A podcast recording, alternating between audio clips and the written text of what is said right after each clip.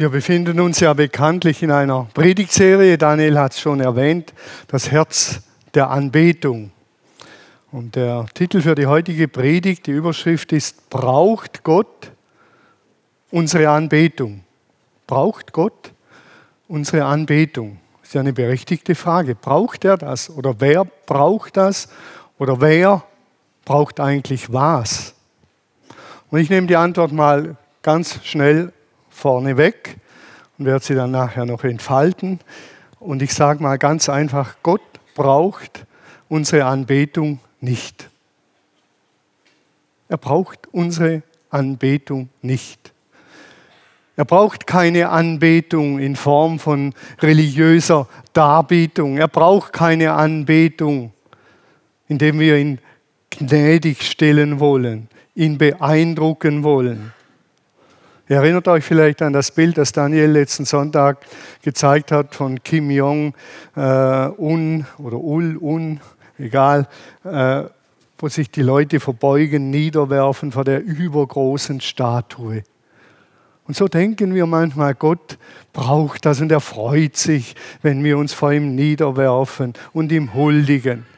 Und ich behaupte ganz einfach, nein, Gott braucht das nicht. Er braucht das nicht, damit er gnädig ist. Wir Menschen, wir sind hoffnungslos religiös. Wir brauchen irgendetwas und irgendjemand, der größer ist als wir, den wir anbeten, dem wir huldigen und ihn gnädig stimmen wollen. Die ganze Bibel ist voll. Die ganze Religionsgeschichte ist genau voll von dem. Und ich sage es nochmal, ich glaube nicht, dass Gott das braucht. Das Ganze ist eine Frage des Gottes und Menschenbildes. Wir tragen alle so Gottesbilder in uns, die wir kaum reflektieren. Menschenbilder, wer ist der Mensch, die wir zum Teil kaum reflektieren. Und wenn wir dieser Frage nachgehen wollen, dann dürfen wir nicht irgendein Verslein herausziehen und sagen, das nehmen wir als Beweis für oder gegen. Das machen wir gerne. Sondern es geht darum, wer ist eigentlich Gott und wer ist der Mensch und wie hat Gott den Menschen gedacht. Und wenn wir uns auf diese Spur begeben, und das beginnt ganz vorne in der Bibel bei Genesis 1, das erste Buch Mose im ersten Kapitel und im zweiten Kapitel. Man sagt, wer die ersten zwölf Kapitel im ersten Buch Mose verstanden hat, der hat die ganze Menschheitsgeschichte verstanden. Wenn wir die Menschheitsgeschichte verstehen wollen, 1. Mose 1 bis zwölf lesen, könnt ihr heute mal machen, äh, ist eine unglaublich reiche, inspirierende Angelegenheit. Also, wir sind beim Gottesbild und beim Menschenbild, denn daran hängt alles. Warum hat Gott den Menschen erschaffen? Und wir sehen es auf dieser Folie, die der Wolfgang zeigen wird. Gott hat den Menschen erschaffen, ein unheimlich starkes Bild, finde ich. Heute werdet ihr viele Bilder sehen, denn heute geht es auch um Kunst. Die Erde zu bebauen, zu bewahren und sich zu vermehren. Dazu hat Gott den Menschen erschaffen. Und ich sage es mal so, wenn wir Gott eine Freude machen wollen, dann müssen wir nicht primär vor ihm niederfallen und niederknien, sondern genau diesen Auftrag erfüllen und sagen, das tun wir, Herr. Wenn du uns dazu bestimmt hast, die Erde zu bebauen, zu bewahren, zu, uns zu vermehren, in deinem Sinne zu bebauen und bewahren, dann tun wir das. Das wissen wir aus dem Zwischenmenschlichen. Wenn unsere Kinder sagen, Papa, was soll ich eigentlich auf der Schule? Ich sage, lesen und schreiben lernen, tüchtig werden fürs Leben und sie gehen zur Schule und sie tun das noch gerne, dann machen sie uns eine Freude. Aber doch nicht, wenn sie nach Hause kommen und uns anbeten, unsere Füße küssen oder irgend sowas, sondern wenn sie das tun, wozu sie bestimmt sind, wozu sie da sind. Und das ist der Überbegriff. Deshalb beginnt es in Genesis 1, die Erde zu bebauen und zu bewahren. Und wenn wir das tun und tun würden, auf seine Erde acht geben, miteinander klarkommen, dann würde er sich unbändig freuen. Wir können uns fragen, über was freut sich Gott besonders? Ich glaube, Gott freut sich unbändig, wenn wir uns aneinander freuen. Wenn wir versöhnt sind miteinander, wenn wir miteinander lachen, wenn wir uns miteinander am Leben freuen, wenn wir miteinander Gottesdienst feiern und uns an ihm freuen, dann freut er sich. Das glaube ich. Denn dazu ist Jesus gekommen, um Versöhnung zu stiften, damit wir miteinander und mit Gott klarkommen, weil er das will und weil wir dazu bestimmt sind. Also freut er sich darüber. Ich weiß nicht, manche vielleicht ein komisches Gefühl, der Gedanke zu denken, Gott freut sich, wenn ich mich mit meiner Frau freue, mit meinen Kindern und noch mit meinen Nachbarn und mit dem ganzen Dorf.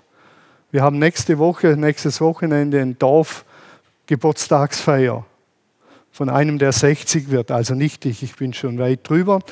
Und dann freut sich das Dorf, weil das Dorf eingeladen ist. Und ich könnte mir vorstellen, Gott freut sich mit uns und sagt, endlich tut ihr mal was Gescheites. Freut euch miteinander und ein, aneinander. Ich weiß nicht, ob der Gedanke uns beflügelt, dass Gott sich freut, wenn wir uns aneinander freuen. Und er sagt, hey Leute, jetzt macht ihr mir eine Freude. Und wir wissen alle, und das zeigt die nächste Folie, dass wir diesen Auftrag versaubeutelt haben als Menschen, als Menschheit. Deshalb dieses Bild bebauen und bewahren, nach dem großen Bruch in der Beziehung mit Gott in Genesis 3 bekommt das andere Vorzeichen und Versöhnung steht im Mittelpunkt. Und wiederum würde ich sagen, wenn wir versöhnt miteinander leben, freut sich Gott unbändig. Wenn wir die Versöhnung annehmen, die er uns schenkt und dann leben und weitergeben, dann freut er sich mehr, ich sag's mal so, als wenn wir ihm Lieder singen. Oder wenn wir vor ihm niederknien und sagen, Gott, wir verehren dich. Und dann gehe ich zum Daniel und sage, du bist ein blöder Hund.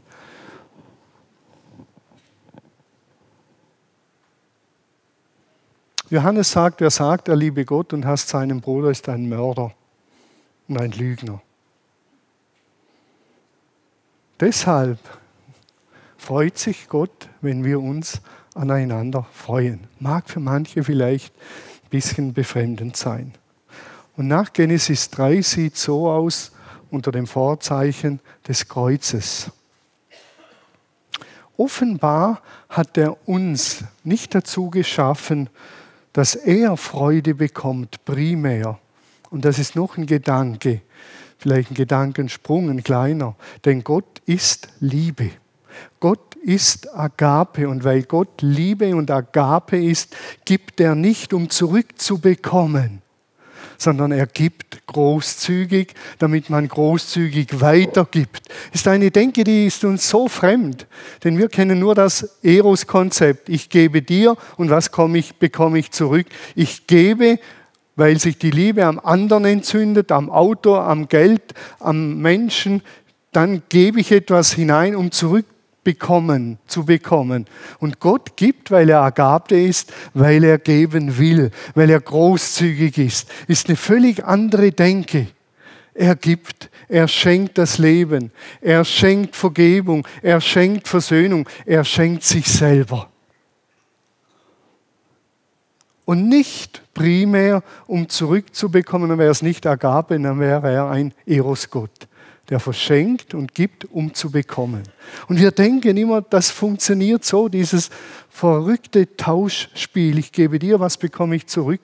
Und weil Gott Liebe ist, gibt er. Und deshalb kann ich sagen, Gott braucht unsere Anbetung nicht. Er hat uns nicht geschaffen, damit wir ihm etwas zurückgeben. Gott sucht nicht Anbetung im religiösen Sinne, im religiösen Sinne, sondern er sucht Anbeter ist ein Satz von der Annelie vom Sonntag vor einer Woche. Er sucht Anbeter, Menschen, die ihr Herz in Einklang bringen mit dem Herzen Gottes. Das sucht er. Es ist ein Unterschied, ob jemand anbetet, sich vor jemand niederwirft oder ob er ein Anbeter wird, ein Mensch, der dementsprechend lebt. Ein ganzer Mensch mit Haut und Knochen und Augen und Stimme und Mundwinkeln, die lachen können, alles. Gott sucht Anbeter Menschen, die ihr Herz in Einklang bringen mit dem Herzen Gottes. Er sucht nicht die Verehrung um der Verehrung willen, sondern er sucht Anbeter, die dementsprechend leben und sich von ihm inspirieren lassen. Im Epheserbrief lesen wir so eine ganz verrückte Stelle. Dort sagt Paulus, werdet also Nachahmer Gottes.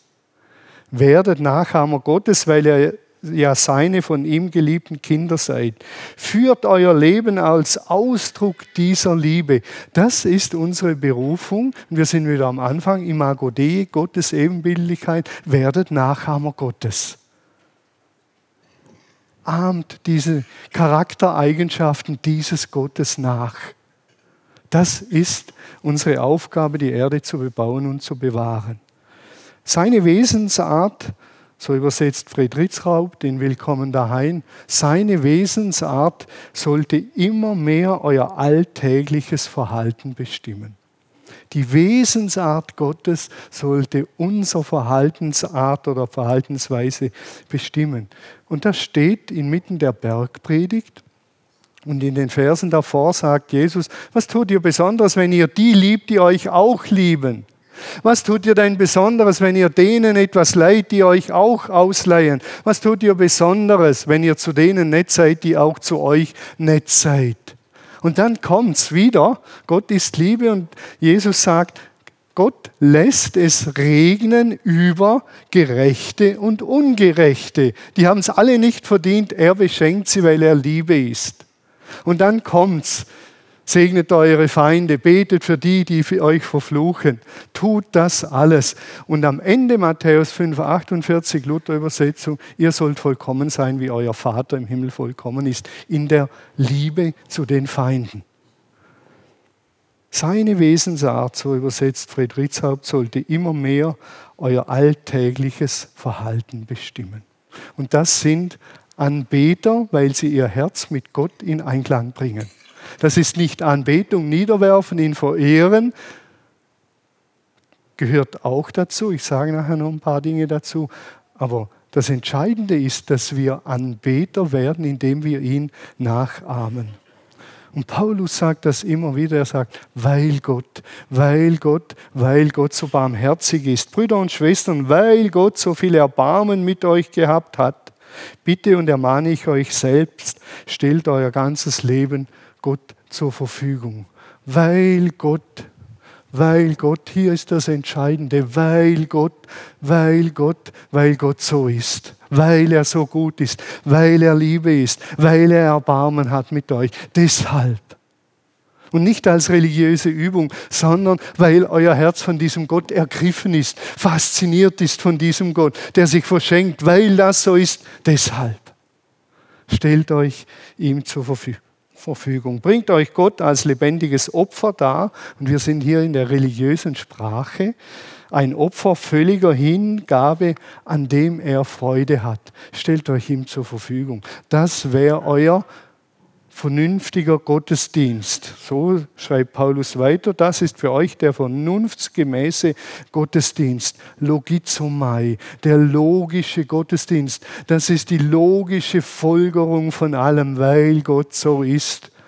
Lebt so, dass ihr immer mehr seine Charaktereigenschaften ausstrahlt, denn ihr seid zur Imago Dei, zur Gottesebenbildlichkeit berufen.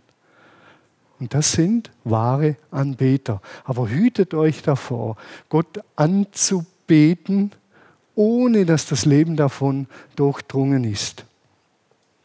Die Kritik finden wir in den Propheten. Ich kann das Geplär eurer Lieder nicht mehr hören, sagt Gott durch den Propheten Micha. Wenn ihr singt, halte ich mir die Ohren zu. Der Grund ist nicht, weil sie falsch singen. Der Grund ist nicht, weil die Instrumente nicht gut gestimmt sind. Der Grund ist nicht, weil hinten schlecht abgemischt wird. Der Grund ist, weil ihr anschließend rausgeht und dem Armen aufs Maul haut und den Schwachen ausbeutet. Das ist der Grund und das passt nicht zusammen. Wenn das zusammenkommt, Halleluja, dann wird es kräftig, dann geschieht etwas. Man darf das eine nicht gegen das andere ausspielen. Gott braucht unsere Anbetung nicht Er braucht Anbeter, Menschen, die ihr Herz mit seinem in Einklang bringen, damit diese Welt mehr und mehr ein Ort wird, so wie er gedacht ist. Und daran hat er seine Freude. Und er freut sich, wenn die Menschengemeinschaft sich aneinander freut. Daran freut er sich. Das ist eine Kritik am äußeren Gottesdienst. Tieropfer, die machen es nicht. Und wenn wir manchmal sagen, wir müssen Gott ein Lobopfer bringen, dann bekomme ich schon irgendwie, stellen sich die Nackenhaare so nach hinten. Weil ich denke, wenn ich Gott ein Lobopfer bringe und das war's dann, und nachher gehe ich raus und schimpfe über allerlei Leute, dann war das Lobopfer sowas für die Katz. Dann geh lieber raus und schimpf nicht über andere und lass das mal mit dem Lob. Es kommt dann von alleine. Lieber so rum. Ich glaube, daran hat Gott mir gefallen. Es geht auch hier bei Paulus um den Gottesdienst des tätigen Lebens. Der ist entscheidend. Anbetung ist Folge, weil Gott so ist, deshalb, weil Gott so ist. Können wir ihn anbeten und weil Gott so ist, leben wir. Braucht Gott Anbetung? Ich würde sagen, nein, im Sinne einer religiösen Darbietung, nein. Ja im Sinne von Anbeter. Ja im Sinne von wir werden, was wir anbeten, ist so ein Kernsatz in der Anbetung. Wir werden, was wir anbeten. Wir sehen ein Bild von Dagobert Duck, äh, den alle kennen, glaube auch die Jüngeren und die Älteren in meinem Alter. Dagobert Duck, er freut sich des Lebens, wenn er in seinen Dollarnoten und sein Geld sich hineinlegen kann. Fällt euch ein Lied dazu ein? Die ältere Generation ist jetzt gefragt. Fällt euch ein Lied dazu ein? Ein ganz altes Lied von Terstegen. Ich bete an die Macht der Liebe, die sich in Jesus offenbart. Ich gebe mich hin dem freien Triebe, mit dem ich, jetzt kommt so ein Wort Wurm, ich würde sagen, Mensch geliebet ward. Anstatt an mich zu denken, möchte ich mich nur im Meer der Liebe versenken. So wie Dagobert Dag im Geld und nachher leuchtet aus seinen Augen nur die Dollarnoten. Das ist das. Und Herr Stegen sagt, ich versenke mich im Meer der Liebe und dann leuchtet aus meinen Augen die Liebe Gottes. Wie er das so richtig macht, beschreibt er nicht, aber wir kommen noch dazu, wie das möglich sein könnte. Was wir anbeten, bestimmt unser Leben. Das ist so. Was wir anbeten, bestimmt. Dort investieren wir unsere Energie, unsere Kraft, unser Denken, alles. Und dann sehen wir die Menschen alle mit den Vorzeichen. Wenn meine große Liebe und was ich anbete Geld ist, schaue ich die Menschen an, den Patrick, und dann überlege ich, was nützt er mir, damit mein Geld sich vermehrt? Wenn er mir nichts nützt, dann vergiss ihn. Wir werden, was wir anbeten. Und das Ganze hat eine Logik. Jetzt fragen wir uns vielleicht, was hat das Ganze jetzt mit Lobpreis und Anbetung in dem Sinn, dass wir Gott anbeten, zu ihm singen, zu tun? Wenn wir doch Anbeter werden sollen. Ich glaube, das ist ganz entscheidend und uns in unserer westlichen Kultur, glaube ich, in den letzten Jahren und Jahrzehnten, vielleicht sogar Jahrhunderten mehr und mehr abhanden gekommen.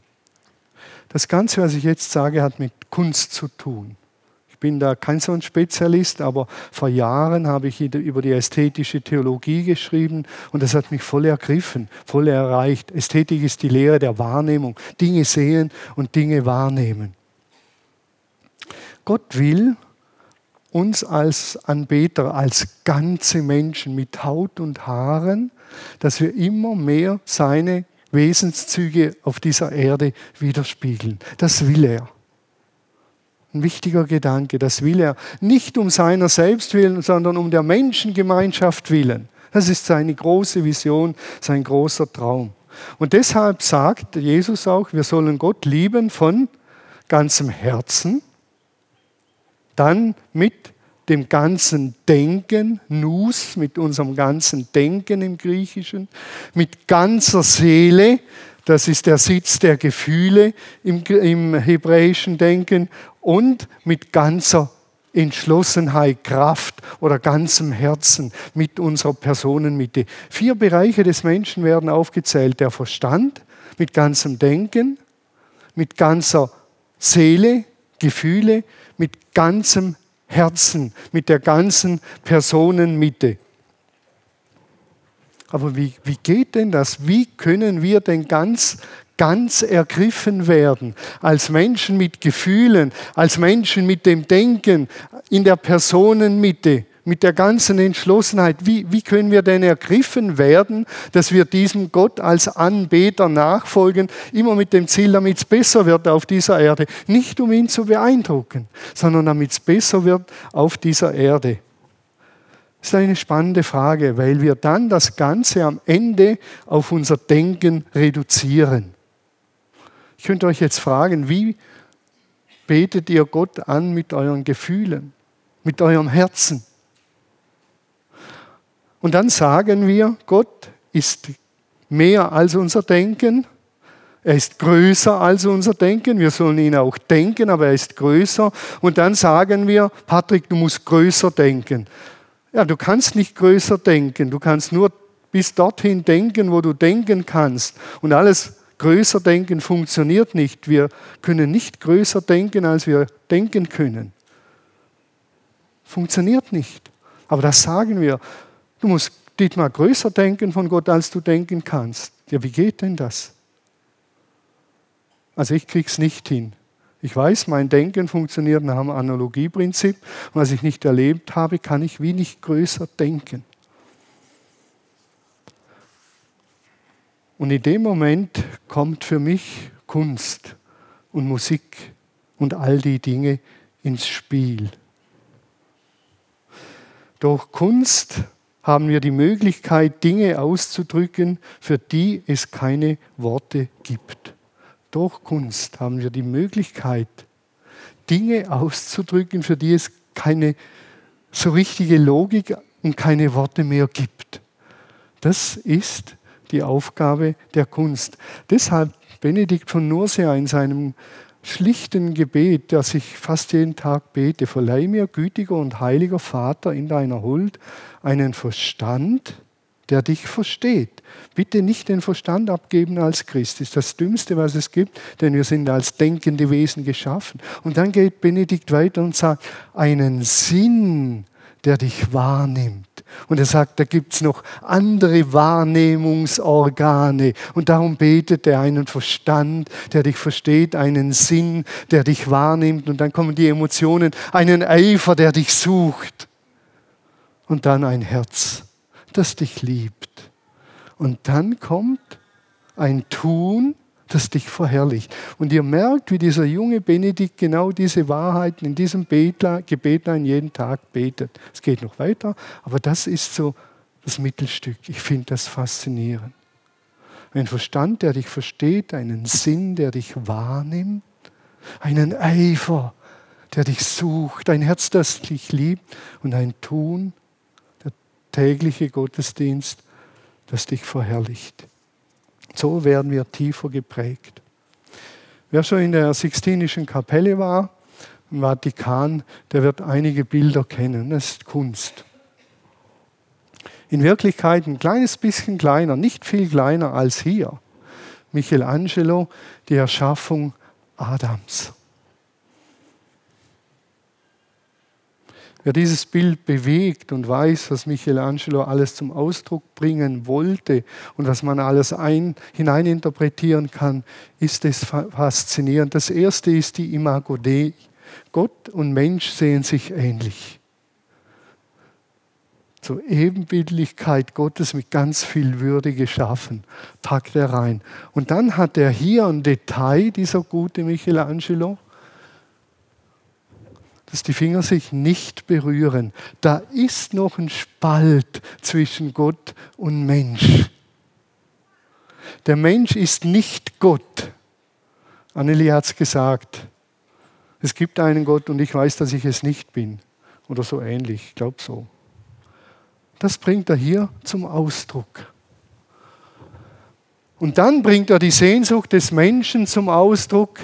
Wohin schaut dieser Adam? Er schaut nicht auf Gott, sondern auf die Hände, wie wenn er sagen wollte, bitte Gott, berühre mich. Bitte Gott, berühre mich.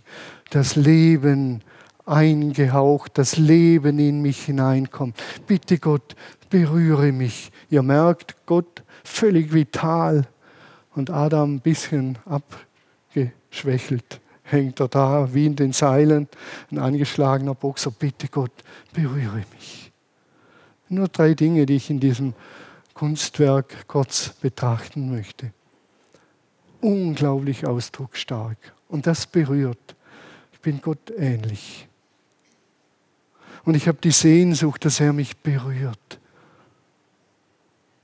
So wie ich die Sehnsucht habe, dass Menschen mich manchmal berühren, mir die Hand geben. Wenn der Daniel an mir vorbeilaufen wird und ich strecke ihm die Hand hin und er gibt sie mir nicht, es würde mich extrem treffen. Bitte berühre mich, gib mir die Hand. Und der sehnsüchtige Blick, bitte Gott, berühre mich. Das kann Sehnsucht wecken und berührt uns. Das zweite Bild, ein berühmtes Bild von Rembrandt faszinierendes Bild ist ja das Bild des heimkehrenden Sohnes, des sogenannten verlorenen Sohnes, wie er hier zum Vater kommt. Und unglaublich schön die unterschiedlichen Hände. Das symbolisiert ja Gott, eine weibliche Hand und eine männliche Hand.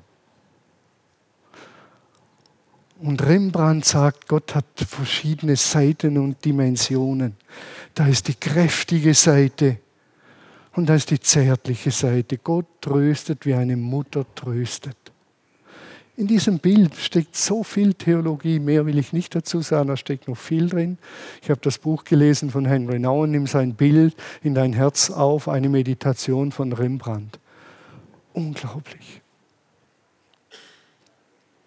Wenn man das bewegt, betrachtet, auf sich wirken lässt, dann geschieht in der Seele, in den Gefühlen, in der Personenmitte Veränderung. Ihr kennt das wenn ihr euch verliebt habt in jemand und ihr habt auf eurem Handy ein Bild von dem und ihr schaut das immer wieder an, immer wieder und immer wieder, ihr müsst immer wieder hinschauen, weil es so schön ist, weil es so gut tut und weil es die Verliebtheitshormone nochmals nach oben katapultiert, weil es einfach schön ist. Deshalb brauchen wir Kunst. Und die westliche Kirche ist verarmt an Kunst, arm geworden. Ich sage es mal so pauschal. Und das ist extrem schade. Deshalb glaube ich auch, dass es so wenig ganzheitliche Heilung gibt. Dann machen wir die ganzheitliche Heilung wieder via Kopf, statt zu sagen, meditiere mal dieses Bild, diese zwei Hände. Und dann geh nach Hause und trag sie in dir. Nimm sein Bild in dein Herz auf, wie Henry Nouwen treffend sagt. Der Blick weitet sich vom Menschen in den Weltraum. Der Wolfgang hat ein paar tolle Bilder herausgesucht. Mit dem Hubble äh, Teleskop fotografiert. So sieht es im Weltall aus. Von Gott geschaffen. Also Gott ist eine Nummer größer als männlich und weiblich. Und Gott ist mehr als den Menschen, den er geschaffen hat.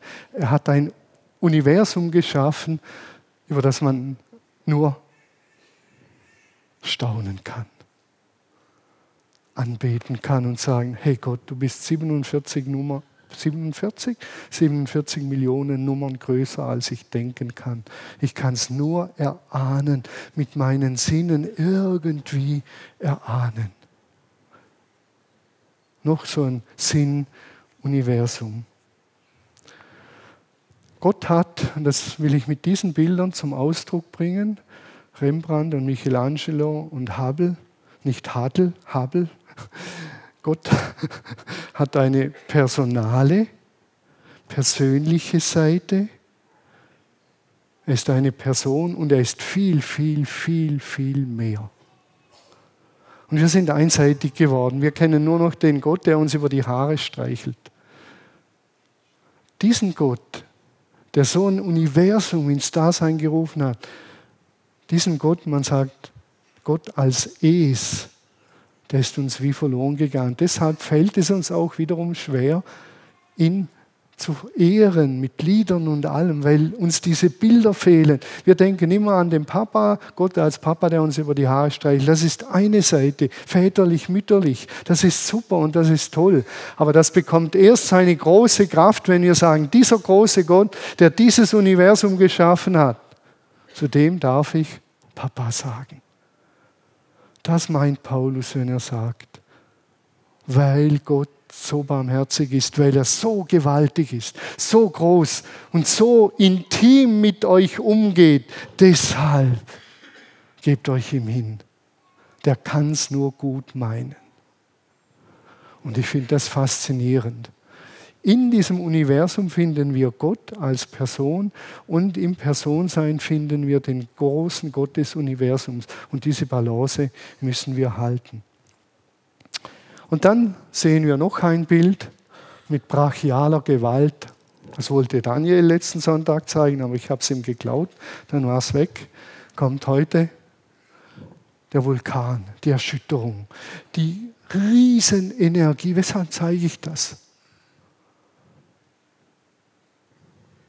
Die Schöpfung ist durch die Geschöpfe und durch die Untreue der Menschen korrumpiert. Da sind negative, zerstörerische Kräfte in der Schöpfung tätig und die explodieren und richten viel Leid an. Von Gott so, würde ich behaupten, nicht gedacht, aber es ist so gekommen. Deshalb sagt Paulus im Römerbrief, die ganze Schöpfung stöhnt und seufzt und sehnt sich danach, dass diese Welt von Menschen regiert wird, die zu Kindern Gottes wurden bestimmt wird, sagt er, nicht regiert, bestimmt wird, weil da so viel in Mitleidenschaft gezogen wurde. Und das dürfen wir nicht ausblenden. Man sagt in der Theologie, Schönheit ohne Wahrheit verkommt zum Kitsch. Schönheit ohne Wahrheit verkommt zu Kitsch. Dann wird alles rosarot. Und das Schwierige blenden wir aus. Das gehört dazu. Und Wahrheit ohne Schönheit, ohne Gott, verkommt zur Brutalität dann ist alles nur noch finster. Und wir müssen das zusammenbringen. Wahrheit und eben Schönheit. Und Gott will alles vollenden, neu, so wie es ursprünglich gedacht ist, machen. Und dazu hat er uns Menschen wiederum bestimmt. Ich finde das faszinierend. Paradies, das nächste Bild ist dann Paradies wieder, dass ihr das nicht so lange aushalten müsst. Vielleicht könnt ihr erahnen, wo das ist.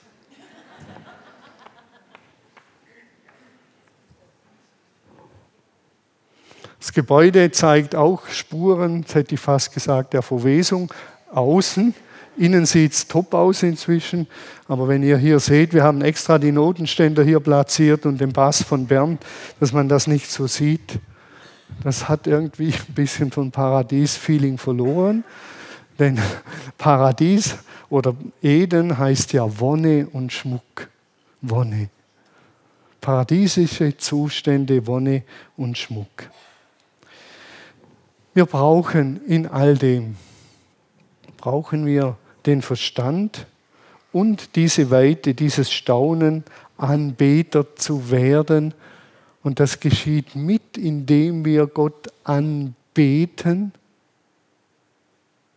ihn besingen, Kunst auf uns wirken lassen.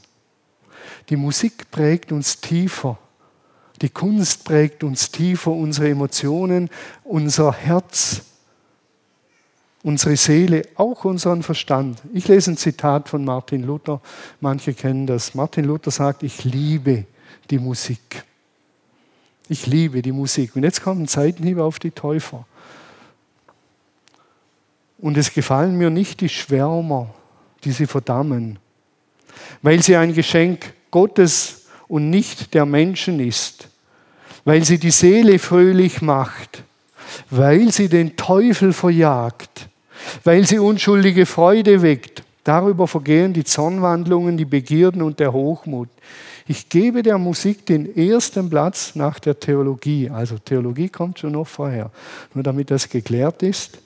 Das ergibt sich aus dem Beispiel Davids und aller Propheten, weil sie all das ihre, all das ihre in Metren und Gesängen überliefert haben, weil sie in der Zeit des Friedens herrscht. Haltet also aus und es wird bei den Menschen nach uns besser mit der Kunst stehen, weil sie in Frieden leben. Musik spielt eine ganz große Rolle auf dem Weg, Anbeter zu werden. Transformation des ganzen Menschen. Musik, das hat sogar ein Heide gesagt, hat kein Frommer, Martin, Martin, wie hieß der ehemalige Kanzlerkandidat? Martin irgendwie? Schulz? Genau, Martin Schulz hat gesagt, Musik schafft das, was nicht gesagt werden kann und worüber zu schweigen unmöglich ist. Man kann es, und wir sind wieder beim Alten, man kann es wie nicht sagen. Es ist zu bombastisch, zu schön, zu gewaltig. Aber es muss gesagt werden, aber es fehlen die Worte, weil wir im Denken nicht mehr nachkommen. Und dazu braucht es die Musik. Ich bin ein bisschen Herbert Grönemeyer-Fan. Ich bete ihn nicht an, aber ich mag irgendwie seine Lieder und sein Genuschle. Man versteht nicht immer alles, ist auch manchmal gut. Ich war auf einem Konzert von ihm mit meiner Frau, sie mag ihn auch. Mich mag sie mehr, also keine Sorge. Und dann hat Herbert Grönemeyer gesungen das Lied, sie mag Musik nur, wenn sie laut ist, wenn der Boden unter den Füßen bebt und dann vergisst sie, dass sie taub ist. Und ich stand auf so einem Riesenturm, so ein Hemdchen an, vielleicht ein T-Shirt und der Bass, der hat da geflattert. Und ich habe gedacht, boah, ist das schön, man spürt die Musik. Ich habe etwas mitbekommen von dieser Frau, die taub ist und der Boden bebt. Und ich habe gedacht, wow, ist das schön. Es hat mich so berührt. Und dann, ein paar Lieder später, kam der Weg, wo er den Tod seiner, Tochter, seiner Frau besingt.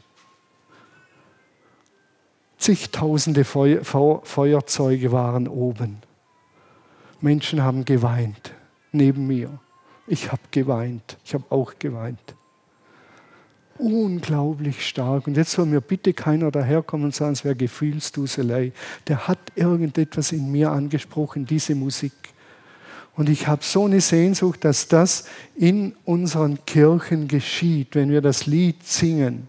Ich sehe den König kommen, machtvoll und in Herrlichkeit. Die Erde bebt, die Erde bebt, dass es hier im Saal bebt und vibriert. Und wir nicht singen, ich sehe den König kommen, machtvoll und in Herrlichkeit. Die Erde bebt, die Erde bebt.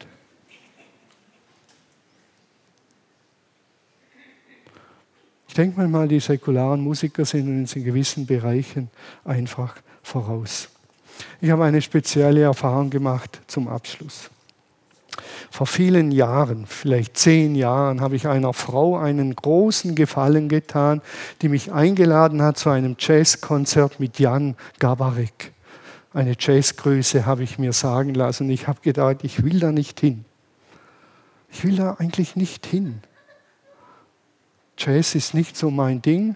Ehrlich gesagt habe ich keine Ahnung davon. Aber ich wollte mich verschenken, also sind meine Frau und mich mit zu diesem Konzert gegangen. Und das war zum Heulen, nicht nur zum Heulen, ich habe ein paar Mal geweint. Und ich weiß noch, ich sitze da drin und ich sehe das Saxophon, das Messingteil, vielleicht auch vergoldet. Und der spielt das und auf einmal macht es in meinem Kopf Klick. Und es ist wie wenn Gott sagt, Thomas, merkst du, wie begabt ich die Menschen gemacht habe? Genial begabt. Der, der das Messingblech da im Ring rumbiegt und ein paar so Teile drauf macht. Und der, der es spielt, das ist höchste Kunst. Und ich habe von der Imago Dei irgendetwas gespürt und ich konnte nur noch sagen, danke Gott, du hast uns genial geschaffen, danke. Das hält man ja im Kopf nicht aus. Früher hat man gesagt, da luft es einem die Schädeldecke. So schön war der Moment. Und ich habe etwas von der Größe Gottes und der Schönheit der Menschen wahrgenommen in einem säkularen Jazzkonzert mit Jan Gabarik. War so schön. Und ich bin gespannt, was hier noch entstehen kann mit Musik. Manches poppt schon langsam hoch. So, jetzt habe ich viel gesagt. Wohlfühl, äh, Lobpreis zum Schluss ist nicht nur eine naive Wohlfühldecke, sondern prophetisches Gegenprogramm zu dem, was in dieser Welt läuft. Eine andere Weltsicht, ein neuer Lebensstil. Lobpreis und Anbetung, ich weiß nicht, hat das Albert Frei gesagt, irgend so ein freier äh, Lobpreiser hat gesagt, Lobpreis und Anbetung ist ein Fenster aus der Zeit in die Ewigkeit. Wir blicken auf Gott und gleichzeitig, oder er hat gesagt, oder besser, ein Anfallstor von der Ewigkeit in unsere Zeit. Finde ich ein unheimlich schönes Bild. Fenster in die Ewigkeit und gleichzeitig kommt aus der Ewigkeit mehr Himmel auf die Erde durch Lobpreis. Wenn es mit unserem Leben zusammenfällt und wenn wir durch die Anbetung Anbeter werden und wenn wir Anbeter sind und deshalb Gott anbeten, weil er so barmherzig ist und weil er so groß ist und weil er gleichzeitig so intim und persönlich ist. Braucht Gott unsere Anbetung? Nein, als religiöse Übung. Als Antwort auf seine große Barmherzigkeit und Großzügigkeit bin ich überzeugt, freut er sich als Weg, um Jesus ähnlicher zu werden? Ja, denn wir werden, was wir anbeten. Ich wünsche uns, inklusive meiner Person, dass wir für diese Zusammenhänge offener werden, geschärftere Sinne bekommen Grashalm nicht nur als Grashalm sehen. Und wenn wir jetzt singen, nicht nur singen, weil wir halt singen oder Gott imponieren wollen, sondern als Antwort. Ich wünsche uns, dass wir offener werden für die Schönheit der Kunst und Gott darin entdecken und von innen verwandelt werden zu wahren Anbetern, die mehr und mehr in ihrem Leben die Charaktereigenschaften Gottes widerspiegeln. Amen.